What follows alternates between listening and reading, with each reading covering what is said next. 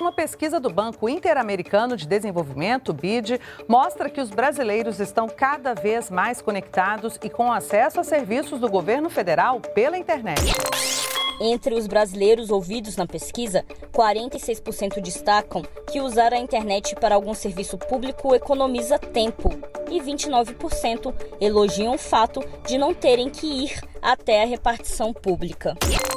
O de conseguir transformar essa cultura da gestão pública numa cultura que não seja avessa à inovação. Eu gosto muito daquela frase de que o novo precisa de amigos. A gente precisa fazer com que a inovação ela tenha amigos e que as pessoas enxerguem o poder da inovação como transformação da sociedade e não como algo a temer e controlar e vigiar e punir. Está começando o podcast Radar IBGESP, a agenda permanente do gestor público. O meu nome é Marina. E o meu é Dolores e essa é mais uma edição do nosso podcast. Eu agradeço a você que está nos escutando. Hoje a gente vai falar desse tema inescapável e importantíssimo que é governo digital. E a gente tem um nome de peso para falar sobre isso. Eu estou falando do Gustavo Maia, que é especialista em gestão pública colaborativa e fundador do Colab. Eu estou muito animada para ter esse debate com ele, mas antes eu queria lembrar vocês que a gente está gravando cada um de nós das suas casas por conta da pandemia de coronavírus. Eu também queria te pedir para continuar escutando o nosso canal e compartilhando ele com todo aquele amigo que se interessa por gestão pública. Agora, sem mais delongas, eu passo a palavra à nossa outra apresentadora. Com vocês, Dolores. Bem-vindo, Gustavo. É, blogueiras que somos também ali com Radash acompanhou um blog seu no Colab que fala que é muito mais fácil definir o governo digital pelo que ele não é. Fala pra gente um pouco sobre essa definição. Olha, a visão de, do que governo digital não é, é um pouco do que a gente vai vendo nesse, no dia a dia, assim, desde a, essa aceleração do governo como do governo se digitalizando cada vez mais forte. E aí eu gosto de olhar muito assim, de, sei lá, você vai, vai pensar num processo e, e como é que você digitaliza esse processo? É, você tem que saber que você não deve digitalizar esse processo olhando para ele se ele é problemático no mundo analógico, por exemplo. Um processo ruim, se digitalizado, só vai ser piorado. É, eu costumo dizer, é, e é óbvio assim, que digital dá escala, né? O, o digital dá escala para as coisas. Se você pega um processo ruim e digitaliza, você está dando uma escala para uma coisa ruim, você só está fazendo aquele negócio ficar muito pior. Ao mesmo tempo em que também você pode olhar para um processo que ele é muito bom analogicamente e não necessariamente ele no digital vai ser, vai ser bom. Então, processos têm que ser pensado para o digital do jeito, pensado para o digital para o do digital para o digital mesmo. Você tem que tem que analisar aquilo de um, de um jeito diferente assim. A gente tem visto no Brasil cada vez mais o governo se digitalizando, isso é uma coisa muito legal. É, um dos a pandemia, uma das coisas que a pandemia fez foi que acelerou um processo de digitalização no governo muito muito forte por uma série de razões, né? É, o atendimento numa prefeitura ela deixa de poder acontecer e aí é, e aí você tenta fazer trazer isso cada vez mais para o digital e esse é o mundo que a gente espera, que a gente quer, que a gente olha que vai dar uma possibilidade muito grande. Obviamente que ainda existe uma distância muito grande do que do que da capacidade das pessoas de acessarem ferramentas digitais e tudo mais, mas cada vez estando mais ampliado, isso isso é bom para todo mundo. Ótimo, Gustavo. Eu gosto que você dá a complexidade assim ao termo, né, transformação digital, governo digital, porque a gente vê ele sendo tratado de maneira muito simplista às vezes, né? Como se fosse basicamente pensar em transformar um serviço público, é, transformá-lo digitalmente e não pensar numa mudança sistêmica, que é o que de fato envolve. E você citou aí um avanço que o Brasil tem tido nos últimos meses, no último ano, por conta da pandemia. Eu queria justamente que você falasse sobre isso. Qual é o cenário brasileiro atual em termos de governo digital? Quais são os avanços e também quais são as limitações. Porque a gente escuta muito dos servidores, né, nossos alunos, as pessoas com quem a gente lida no dia a dia, que muitas vezes, dentro da própria administração pública, a digitalização ainda está atrasada. Então, eu queria entender também quais são os retro, não retrocessos, quais são os impedimentos que a gente vive atualmente. Muito bom, Marina. E, e, realmente, assim, eu, eu, eu trato a coisa como uma coisa complexa porque ela de fato é, tá? É, e, na verdade, assim, você fazer o, você fazer o básico de uma digitalização, de, de, um, de um processo de digitalização como um todo, de transformação digital como um todo, é relativamente simples. Você pode ah, não, antigamente alguém precisava vir até tal lugar no balcão para preencher um formulário, e agora ele preenche o formulário online. Ah, legal, realmente isso aqui é super simples de fazer. Você usa hoje um Typeform, um Google Forms, e em tese você está digitalizando aquele, aquele serviço ali. Então, fazer uma coisa dessa especificamente é muito simples. O, o, que torna, o que torna a coisa muito mais complexa é, inclusive, para que você não digitalize a burocracia ruim. O que é que isso significa? Eu vou dar um exemplo. assim. É, eu acho que isso acontece. Esse é um problema bem atual, tá? É, a gente está acelerando muito a digitalização da burocracia ruim que significa o quê? Ah, eu tenho, sei lá, eu pego um caso meio doido assim, mas uma prefeitura. É, e você vai uma questão de zeladoria urbana de uma prefeitura, uma questão de árvore. Tem uma árvore lá que está caindo e tal. A burocracia, ela chegou a um determinado momento, tem uma secretaria de meio ambiente, uma secretaria de obras. É, e o que acabou acontecendo, historicamente, é que, ah, não, tem uma árvore caindo em cima da minha casa. Ah, então isso aqui você precisa ir na secretaria de meio ambiente e pegar uma autorização para poder fazer esse negócio. Ah, beleza, eu vou lá. Você chega na Secretaria do Ambiente, ah, olha, desculpa, mas para eu poder te dar essa autorização, primeiro você tem que ir na Secretaria de Obras para poder dizer que vai tirar essa árvore, não sei das quantas. Aí você vai na de obras, mas precisa antes ainda, mesmo de qualquer jeito, que a de meio ambiente faça tal coisa. É, isso era o processo, um processo que você vê que está bem ruim, né? Para o cidadão, pô, ele ele está só querendo ir na prefeitura e resolver um problema que pode causar um acidente e tal. É, e aí o que começou a acontecer bastante, eu acho que esse é um problema bem atual, é que você começou a digitalizar isso. Então você tem agora o app da Secretaria de Meio Ambiente, o app da Secretaria de Obras, o app de não sei o quê, tudo virou um app, tudo virou um portal, tudo virou uma coisa, mas essas coisas não se conversam. Então existe uma dificuldade muito grande que, que você consegue espelhar isso em outros países e é, por exemplo, uma, da, uma das, das, coisas mais importantes é algum tipo de registro digital das pessoas, de uma identidade única que você consiga ser replicada e consiga ter acesso às pessoas de todo canto. Isso tem que ser pensado muito no governo central e colocado dali para baixo. É, existe essa dificuldade. Eu, eu olho hoje no, no governo, no governo federal, é, há alguns anos, ele vem fazendo um bom trabalho de digitalização de serviços. Isso é bem dado e, e eu conheço algumas das pessoas que estão lá há muito tempo, assim, são, são são servidores de carreira. O próprio Luiz, Luiz, Luiz Monteiro, Luiz Felipe Monteiro, é, que hoje é o secretário de governo digital, ele está, eu conheço ele desde, o, sei lá, ele era Ministério do Planejamento lá atrás no governo Dilma, eu acho, e já tinha essa pegada de digitalização dos serviços, é, e, vem, e ele vem fazendo um trabalho muito bom. Eu estava dando uma, uma olhada em alguns, alguns números relacionados a serviços digitais, cresceu bastante, mas ao mesmo tempo é, e é uma coisa que eu falo, que eu já falei com ele, falo de uma maneira geral, assim. Você hoje, a última vez que eu vi, eu não sei, eu não tenho certeza quanto é que está hoje, tá? mas a última vez que eu vi, tinha 196 apps do governo federal. É, quem é que vai ter 196 aplicativos? É, não sei se vocês, vocês se lembram, pelo menos uma da experiência que eu tive, pessoal, assim, no momento da eleição, tinha um aplicativo que era do título de eleitor, tinha um aplicativo para resultado da eleição e tinha um outro aplicativo. Porra, Sério mesmo que eu tenho que ter três aplicativos do governo federal para seguir uma eleição, é uma coisa tão, tão maluca assim. É, então, isso acontece. Existe uma outra coisa que ainda é, eu acho que no Brasil também passa por o governo querer, o, o governo ele tem que ser dono, na verdade, ele tem que ser o guardião de dados, é, dados pessoais, de é, ele, ele, ele conseguir autenticar uma pessoa, mas o governo ele não tem que ser o desenvolvedor de absolutamente tudo. E ainda acho também que no Brasil a gente tem um problema que a digitalização, é, a digitalização em nível federal, ela é feita tão de dentro de casa que também não se abre para ninguém. Se abre muito pouco para outras soluções se conectarem ali dentro.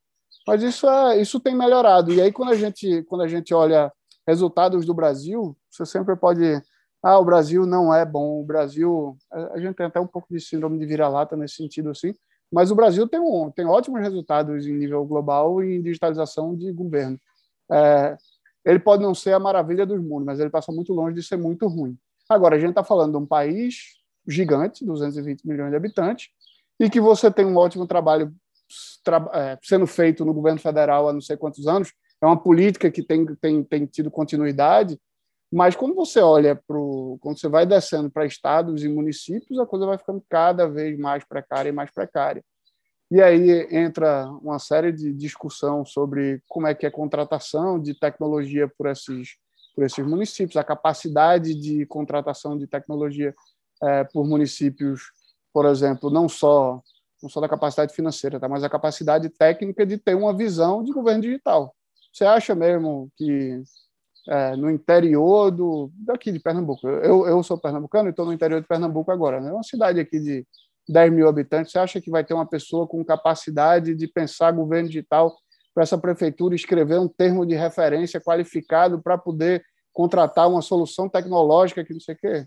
Esquece, esquece. Então, é, o, o, o, digital também ele acaba tendo a possibilidade de criar uma desigualdade ainda maior, né, dos lugares onde tem onde tem capacidade financeira e capacidade intelectual até para os que não têm.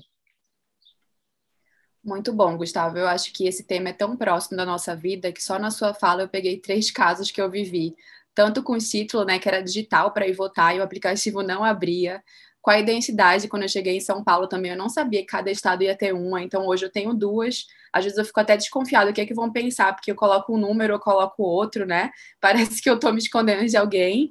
É, e essa questão do gov.br, que a gente tem acompanhado as metas sendo batidas de serviços digitalizados, mas sem saber ao certo como que eles estão sendo utilizados pela população, né?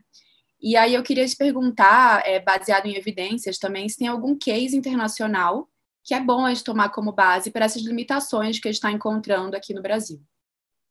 Olha, eu, é, o que eu acompanho é que, em termos de pensamento de governo digital, sei que o Reino Unido é muito, é muito referência nesse aspecto.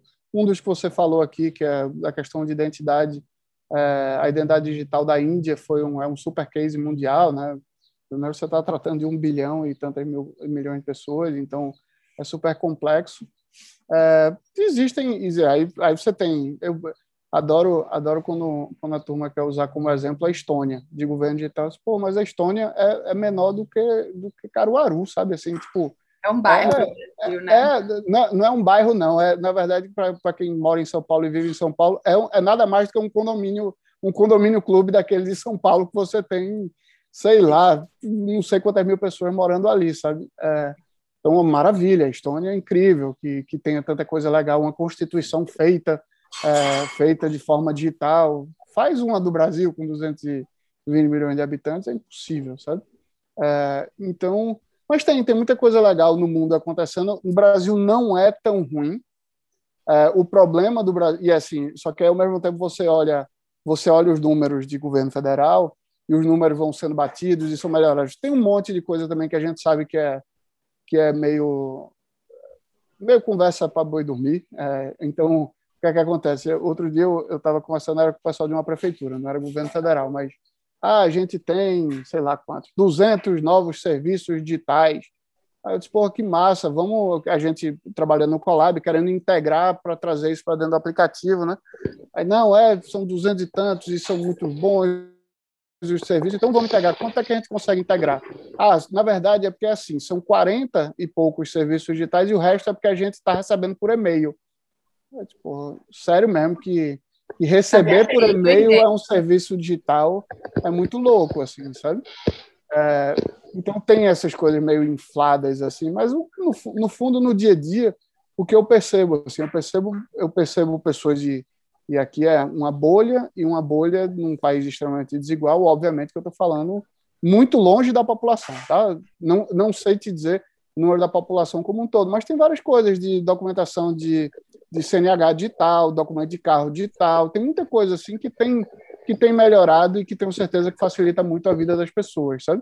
A própria, uh, eu, eu, discuto às vezes, debato com, com pessoas do governo federal em si, e aí os números do GovBR, eles são enormes, assim, né? É o maior portal do mundo de acesso. Porra, mas é óbvio, você obriga todo mundo a usar por ali, o dia que o, o governo federal ele detém o monopólio de uma série de serviços. E aí, se você obriga as pessoas por ali, é óbvio que elas vão por ali, mas existe uma volta dessas pessoas ou elas vão lá porque ela tinha que resolver tal coisa que só vai pelo GovBR? Ah, não, a pessoa vai lá porque ela tem que resolver aquele negócio e o único lugar capaz dela resolver é por ali. É, acho que existe todo um existe um, um, um olhar super importante para o governo se abrir cada vez mais. Eu, eu tenho sempre muito medo de, do governo enquanto desenvolvedor de software, sabe? O governo é que toma conta de tudo, ele detém, ele trava para que ninguém possa usar e só ele pode desenvolver isso. Isso, isso segura muito o avanço. Né? Então, quanto mais pô, o cidadão, sei lá, a Marina tem lá o CPF dela, eu tenho a documentação digital dela, tudo bem, ela não precisa colocar isso num outro sistema, mas o governo vai lá e autentica dizendo que ela é ela mesma e isso aqui já está autenticado, está maravilhoso, tá bom, deixa outras empresas poderem fornecer serviços também com base nisso. E a gente não vê isso acontecendo. O que eu vejo é muito o governo se fechando nele mesmo. É, vou dar um exemplo, que é um exemplo também muito pessoal. É, o Colab é uma ferramenta, é uma, a gente é uma startup e é uma plataforma de diversas prefeituras do país, certo? A gente é a, a plataforma oficial de diversas prefeituras do país. É, por não sermos governo, por, por ser uma empresa privada, o, a gente não pode autenticar com o usuário GovBR. Mas, mas vê só, mas o Colab ele é a plataforma oficial de várias prefeituras. Ele é, ele é uma ferramenta de governo. Ah, não, mas a gente só faz para governo. Mas veja, você tem que entender que é, é, o único aplicativo da cidade, da prefeitura, e não só de uma, mas de várias. Então, inclusive, se você autenticar, você vai estar tá fazendo isso para vários. Ah, não, mas a gente só faz para o governo. Então, tipo, é, é, essa mentalidade também do governo pensando só para ele é uma coisa que eu acho que, que atrapalha. E, mas, mas também não consigo te dizer no mundo onde é que é um lugar tão bem pensado e com soluções tão incríveis. O que eu debato e levo, às vezes, recentemente, conversas com, com alguns empreendedores que, que lidam com o governo na Alemanha e olham para o que a gente tem no Colab e assim, cara, isso é surreal. A Alemanha não tem nada parecido com isso. É a mesma coisa quando a gente quando a gente mostra algumas das soluções da gente no, nos Estados Unidos. E você não tem ainda soluções tão incríveis de tecnologia para governo em quase lugar nenhum do mundo. Mas eu gostei muito dessa abordagem, não comparar Brasil com um país tão menor e achar que tá, é uma comparação justa, né? do desafio e fiquei curiosa com o da Índia. Depois eu vou dar uma olhada no case da identidade, que é um case que me toca. Vai lá. É, esse, esse é, é, e é assim é, é mais um país como a Índia para resolver só vindo de cima para baixo, um bilhão e 200 milhões de pessoas. Identidade, eles conseguiram fazer e fizeram muito bem feito. É, teve até é, um, uma coisa que aconteceu recentemente. Tem, tem uma pessoa que é um amigo, que é Ronaldo Lemos, que é do ITS é, do Rio de Janeiro. Ronaldo é um professor é super, super estudado e ele, e ele, ele estuda bastante a questão da, da identidade digital. Ele viu uma oportunidade surgir com o Pix, que talvez Pix pudesse ter sido usado como identidade digital. Mas aí, a partir do momento que qualquer um consegue fazer qualquer Pix, se fosse só atrelado a um CPF, por exemplo, você teria ali uma base enorme. Mas depois eu mesmo tenho um Pix do meu e-mail, um Pix do meu CPF, a depender do banco que eu estou. Né? É, e aí isso se perdeu. Mas é um quê de uma decisão, é um quê de uma canetada, e, e aí um pouco da discussão de que eu vejo. Uh, tem outra pessoa também que eu tenho uma proximidade e a gente conversa bastante, que é o Paulo Ebel, que é o ex-secretário de Governo Digital, de Burocratização uh, e Gestão né, do, do Ministério da Economia. E, e eu já ouvi ele falar algumas vezes, e eu concordo demais de como, só pelo fato da gente ter uma Secretaria de Governo Digital, parece um grande avanço, mas é um grande erro. Todo ministério tem que ter governo digital. Todo ele tem que ser pensado para o digital.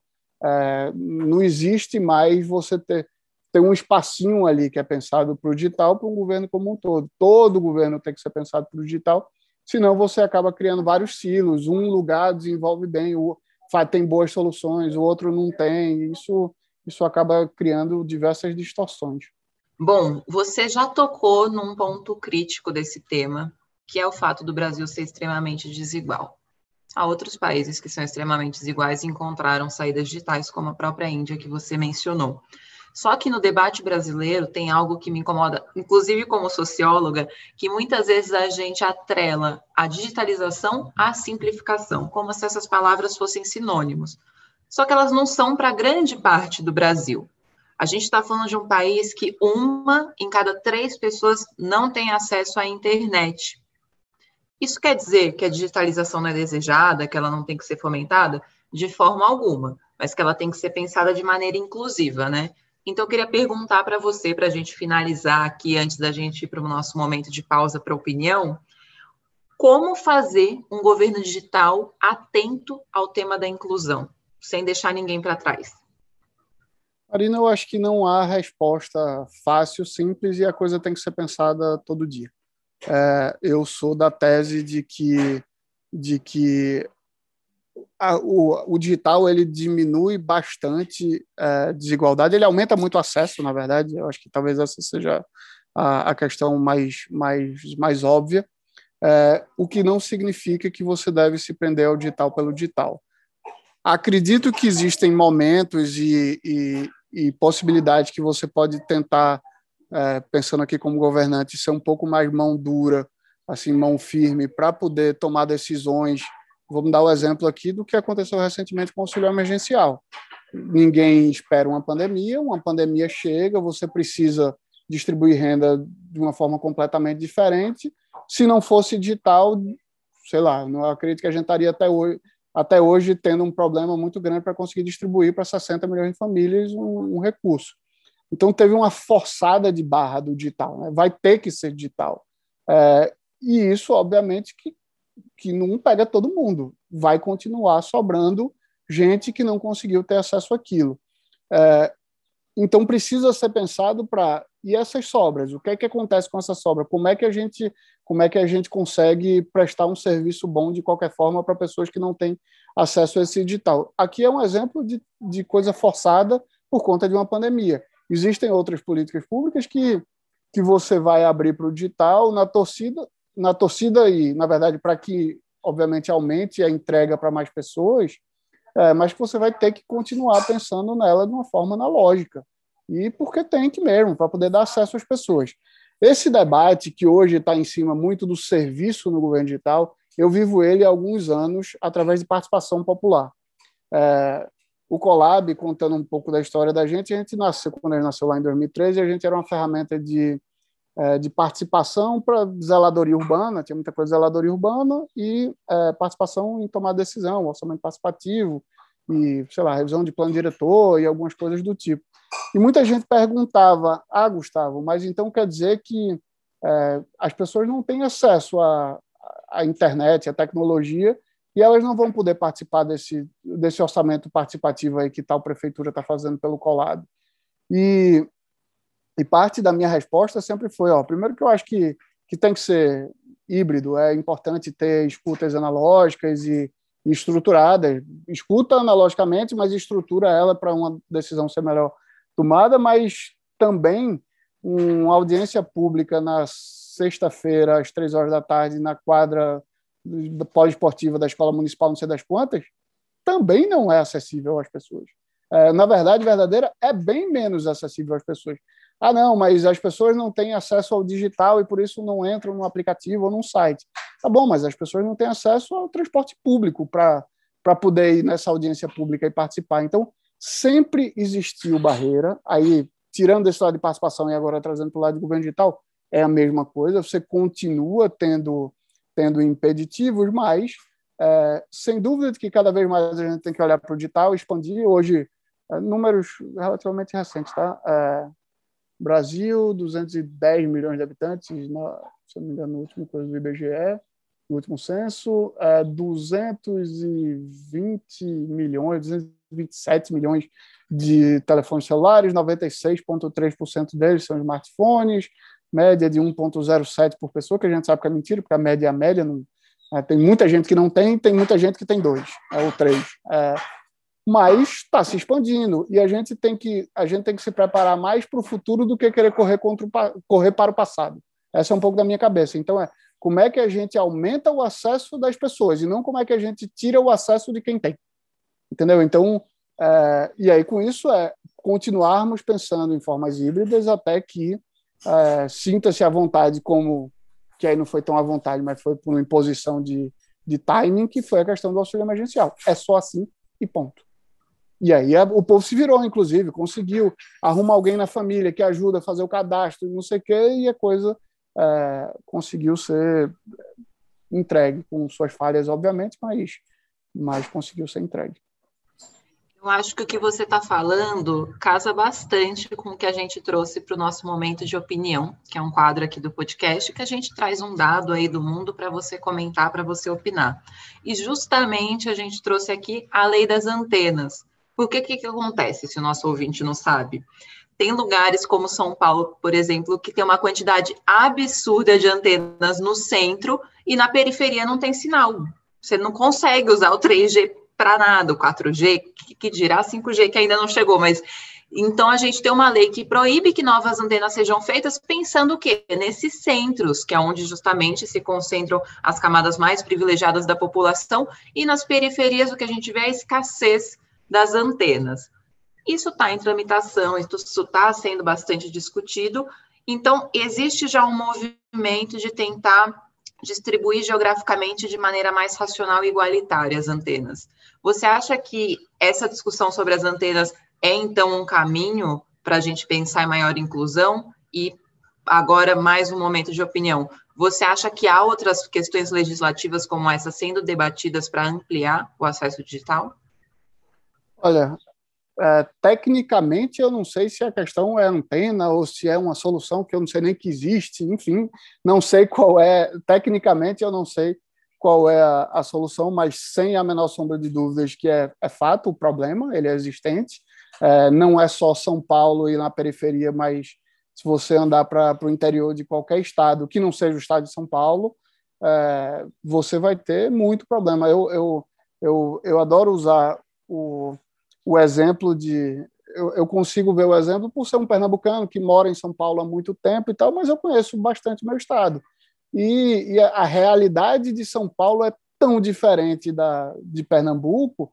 E eu, eu. Eita, isso aqui, desculpa, pessoal, vocês estão escutando Barack Obama fazer um discurso, que é meu cachorro.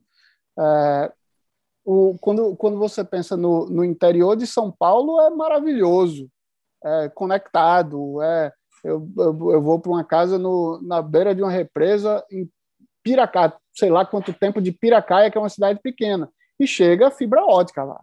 É, ó que maravilha! Quando você vai levar para qualquer coisa no interior de um estado de um estado mais pobre, não tem. Então, não sei se tecnicamente a antena vai ser a solução ou se é o drone do Google que sei lá o quê, mas essa é uma discussão sem a menor sombra de dúvida fundamental. Porque e aí é onde onde a gente estava falando anteriormente sobre acesso, tem que se buscar mais acesso, tem que expandir acesso, tem que expandir. E aí é onde a mão firme do governo tem que chegar. É, é aí onde o governo tem que. É, esse é o papel do governo. O papel do governo não é, não é pensar a, a solução para quem já tem, né, para onde está fácil, é justamente entregar para quem não tem acesso. Conseguir fazer entregar para onde não tem acesso. Se você fizer um, um paralelo, um pouco de política pública que eu estudei relacionada a SAMU, que é que é o SAMU podendo o SAMU alcançando hoje várias cidades do interior. Quando você vai olhar também por outras questões de médico para deslocar médico para cidades onde você não conseguia ter, é, é um problema tão grande quanto o digital hoje, o acesso ao digital, talvez o paralelo a gente tenha que olhar para uma para um, uma questão de saúde pública. É, num momento desse de pandemia, então, que a gente tem um país que é o país que passou é, mais tempo no mundo sem escola, a gente cortou a escola e a gente cortou a escola com uma desculpa, e que eu acredito até que seja suficiente a desculpa, não sei, não é minha área de, de estudo, mas com a desculpa de falta de acesso. E é de fato. Imagina o que é você voltar à escola num lugar onde as pessoas não têm acesso à internet e não vão conseguir, não vão conseguir assistir. É, você, você criou um problema muito grande. E aí é, é a tristeza que me dá é que num momento desse de pandemia a gente não buscou acelerar essas soluções de acesso à tecnologia e à, internet, basicamente, em, é, em vários lugares que não tem acesso hoje, sabe? Mas é isso, eu não sei se tecnicamente qual é a solução, se é da antena ou não, mas é, que faz total sentido e que essa é a busca que a gente tem que fazer é. Aí só desculpa, mas um, um ponto só é que a gente tem um problema muito sério que os legisladores, obviamente, são, isso é, não é só do Brasil, mas de uma maneira geral, são pessoas, são homens brancos, ricos, é, de meia idade. E homens brancos ricos de meia idade não faz a menor ideia do que é o problema de, de acesso à tecnologia e não sei o que no interior, nos rincões do país.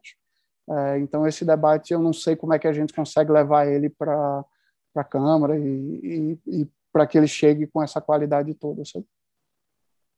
Concordo, Gustavo. Eu ia falar um pouco de um caso aqui que também é, não é a nossa especialidade, mas está atendendo um município no interior do Piauí que está fazendo um programa de correções de fluxo.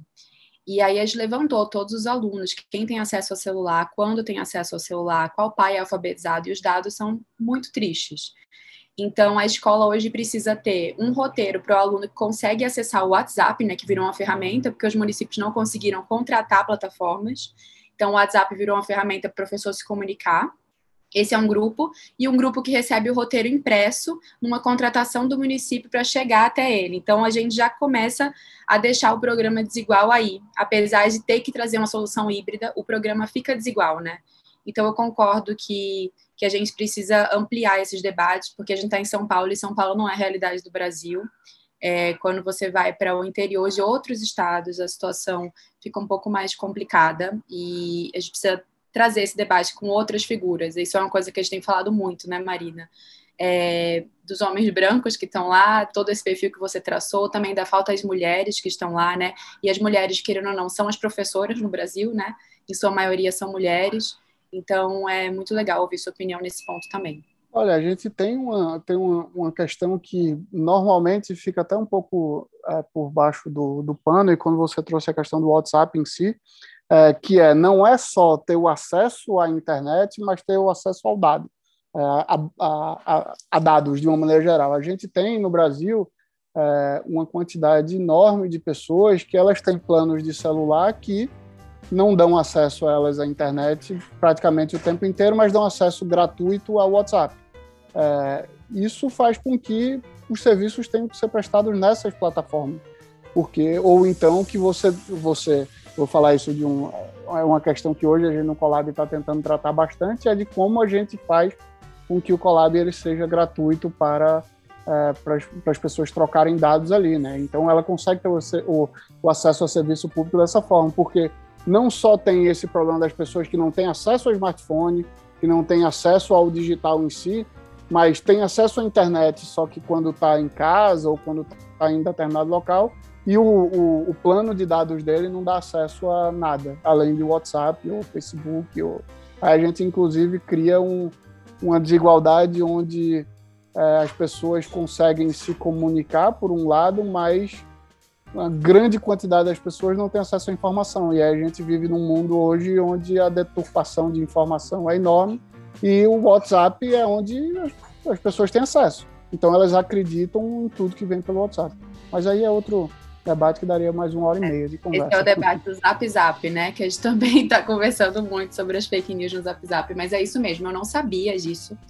É, para mostrar como é uma bolha mesmo, né? Desse horário que a internet funciona também. Então tem pais que colocaram. Eu tenho acesso ao celular, mas só à noite, perto do poste X. Então, assim, começa a cair, né? Você tem um dado amplo de que tem acesso, mas tem algumas é, especificidades que não estão sendo levadas em conta.